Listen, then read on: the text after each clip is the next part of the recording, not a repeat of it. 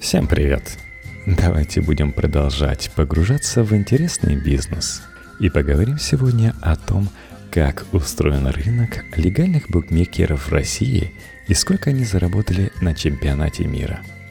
15 июля в России закончился чемпионат мира по футболу. По данным аналитиков рейтинга букмекеров, он побил все рекорды по объему принятых ставок и количестве игроков, сделавших хотя бы одну ставку – это подтверждают данные российских мобильных операторов. Например, Йота сообщает, что популярность букмекерских сайтов среди абонентов во время чемпионата увеличилась в среднем 4-5 раз.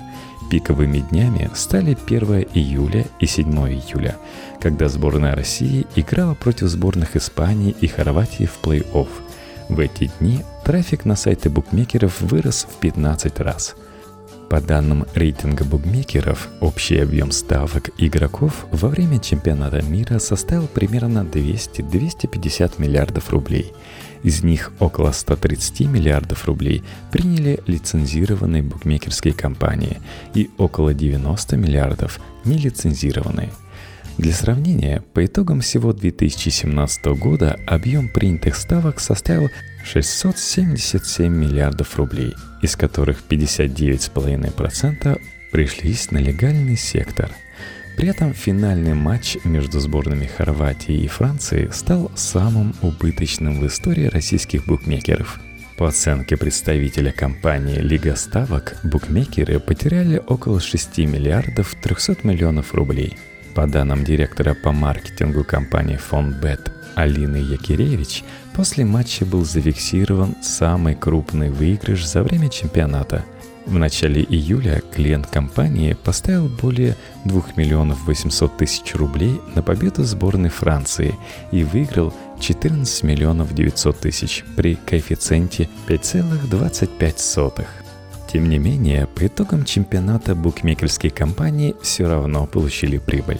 Согласно данным Лиги ставок, количество принятых ставок превысило количество выплаченных на 9,9%.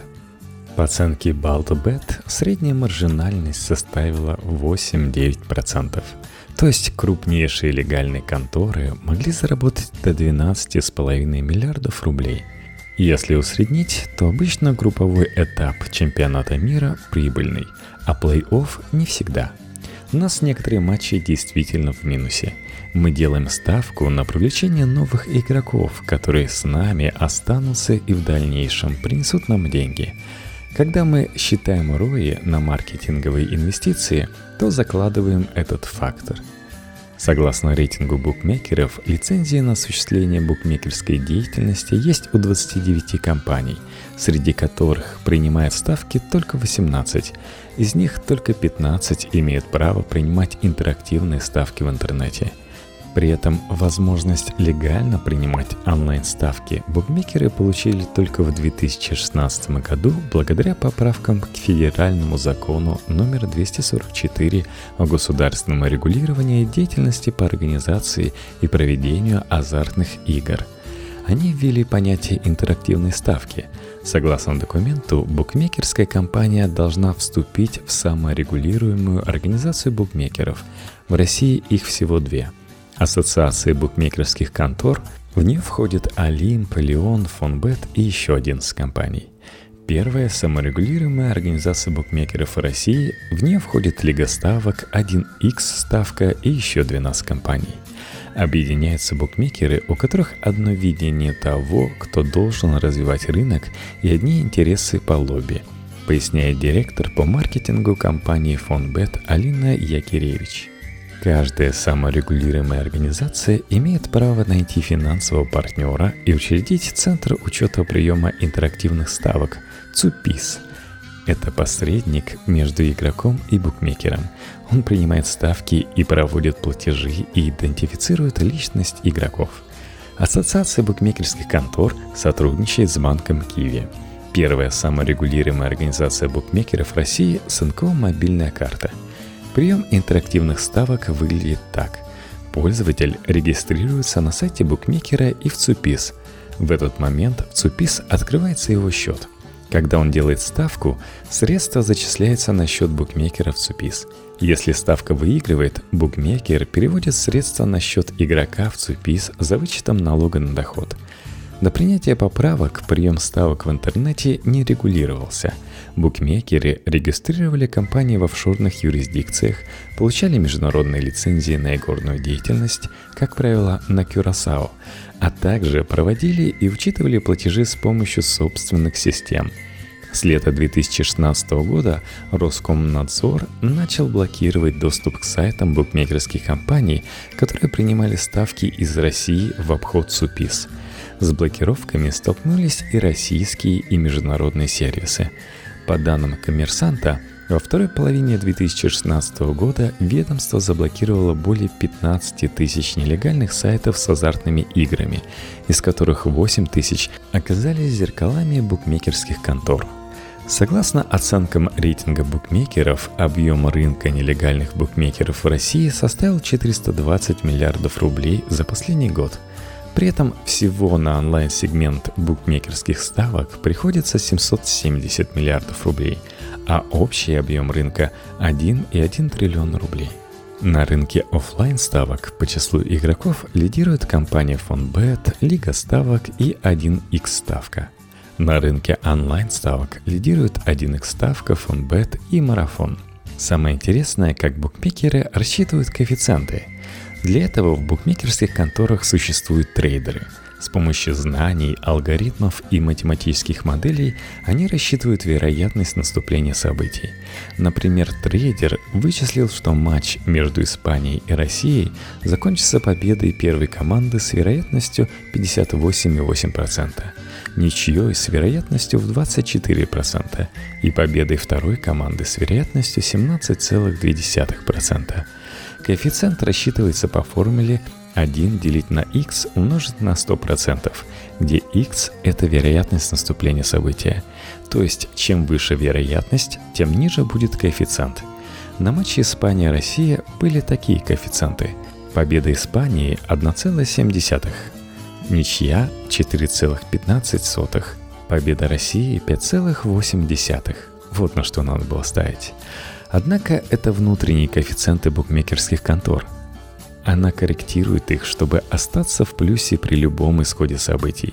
Реальные коэффициенты перед матчем 1-8 финала чемпионата мира были уменьшены на 1 десятую в случае победы и ничьей и на 5 сотых на победу России. А так как чем меньше коэффициент, тем выше процент, то сумма вероятностей 104,4%. Значит, в данном случае букмекер закладывает в коэффициенты норму прибыли, равную 4,4%. То есть букмекер выплачивает выигрыши за счет проигравших игроков, оставляя процент прибыли себе. На расчет коэффициента букмекера влияет объем ставок и мировые коэффициенты. Ни у одного букмекера коэффициент не будет сильно отличаться от мировой линии, потому что ему будут ставить вилки – рассказывает директор по маркетингу компании Фонбет Алина Якиревич. Вилочник – это игрок, который регистрируется в нескольких букмекерских конторах и отслеживает разницу коэффициентов на одно и то же событие, чтобы заработать на арбитраже ставок и остаться в плюсе вне зависимости от исхода матча. По оценкам рейтинга букмекеров, месячная прибыль вилочника может составлять 10-15% в месяц. У каждой букмекерской компании своя политика в отношении вилочников. Некоторые понижают для них коэффициенты, некоторые – максимальную величину ставки, некоторые не обращают на них внимания. Кроме того, существует категория профессиональных игроков, которые изучают спортивную аналитику делают точные прогнозы на исходы матчей – по словам источника VC.ru, на рынке букмекеров некоторые международные букмекерские компании блокируют аккаунты вилочников и профессионалов и возвращают им внесенные депозиты. Компании формируют историю ставок по каждому игроку и сравнивают ее со средними показателями. Система посылает сигнал нашим аналитикам, платежному департаменту, и они вместе принимают решение, блокировать игрока или нет – рассказывает источник Висеру. Другой источник Висеру на рынке букмекеров отмечает, что к этой практике прибегают и российские компании. Названия брендов есть в распоряжении редакции. Помимо ставок, которые принимаются до начала матча, букмекеры предлагают заключать пари во время игры. Например, за то, сколько минут Неймар пролежит на поле, на какой минуте Роналдо забьет гол, когда Саудовская Аравия пропустит первый гол и так далее. Они называются лайф-ставками. Коэффициенты на лайф-ставки обновляются в режиме реального времени, за этим также следят алгоритмы и трейдеры – Некоторые пользователи мошенничают на лайф-ставках, заключают пари, когда событие уже произошло, но букмекер его еще не зафиксировал. Например, мяч находится в 10 сантиметров от ворот, и тут игрок делает ставку, которая принимается у букмекера. Ставка после гола может быть случайной, потому что игрок мог ставить в лайф-режиме, а может не случайной. Например, он сидит на стадионе и ставит на совершенное событие – это нечестная пари. Мы смотрим на его историю и внутренние маркеры, которые выставляет риск-менеджмент.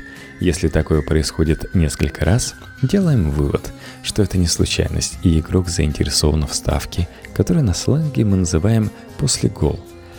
В том случае, если событие свершилось, но ставка все равно прошла, ее аннулируют из-за технического сбоя – также аннулирует ставку, если в лайф-режиме трейдер перепутал коэффициенты и вместо 1,3 приложил, например, 13. Букмекеры собирают историю ставок по каждому игроку. Как часто он совершал пари, какие суммы ставил, на какие команды и матчи. Если у компании возникают сомнения в его честности, его маркируют. При систематическом нарушении правил блокируют. Кроме того, букмекеры борются со ставками на договорные матчи – Например, в компании обратили внимание, что пятеро новых клиентов одновременно поставили по 100 тысяч рублей на отсутствие забитых мячей в матче первой лиги Армении.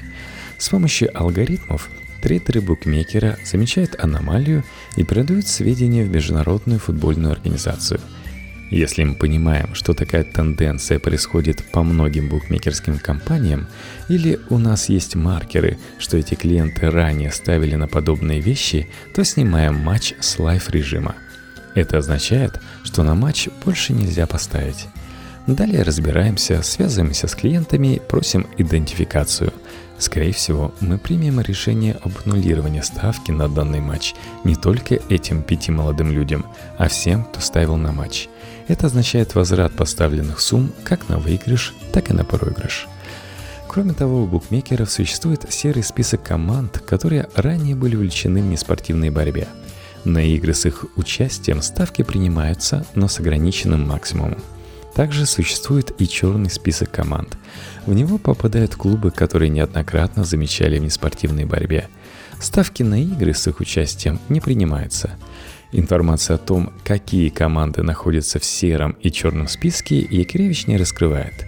За поведением игроков, которые совершают подозрительные ставки, наблюдают сотрудники службы безопасности.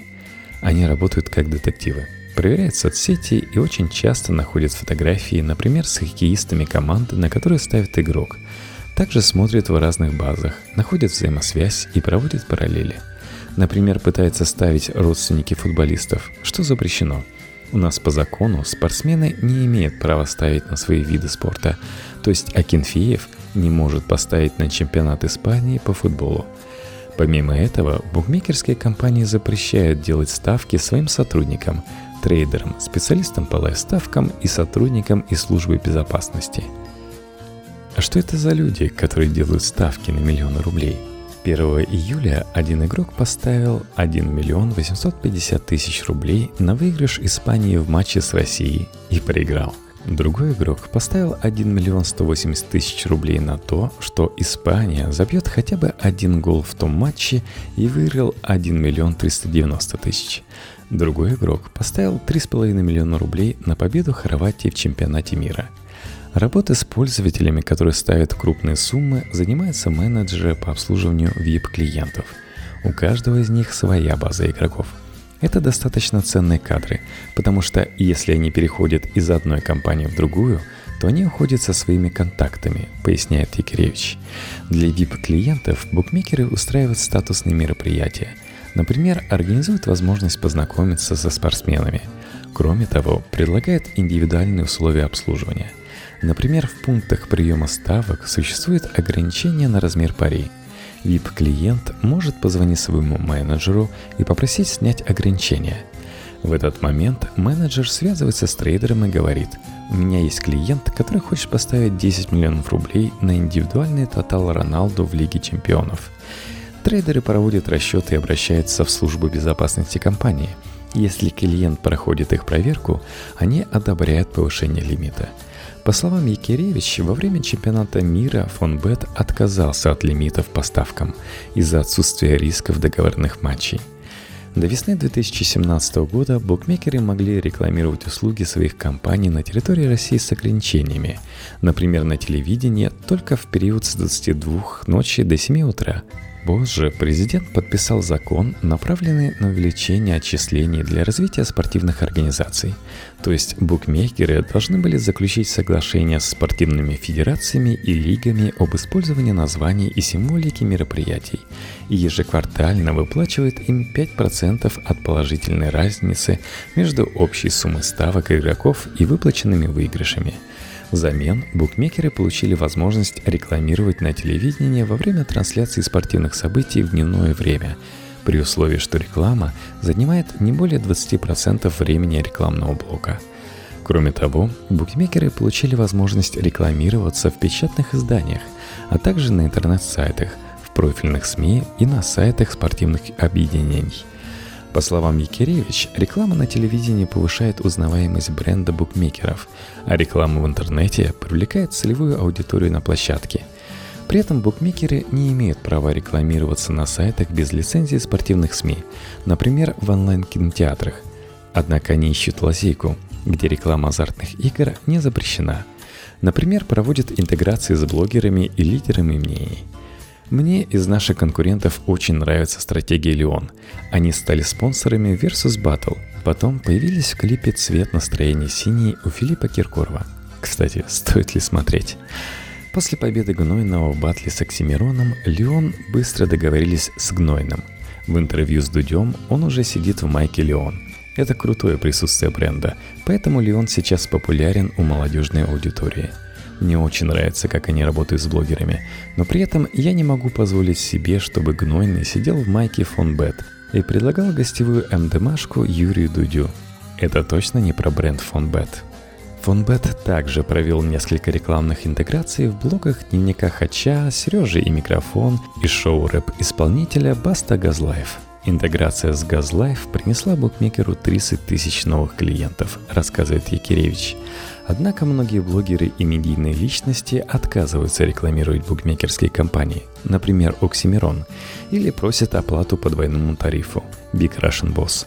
По словам Якиревич, реклама в интернете рассчитана на аудиторию в возрасте 18-35 лет, которая составляет 80% от игроков, совершающих онлайн-ставки.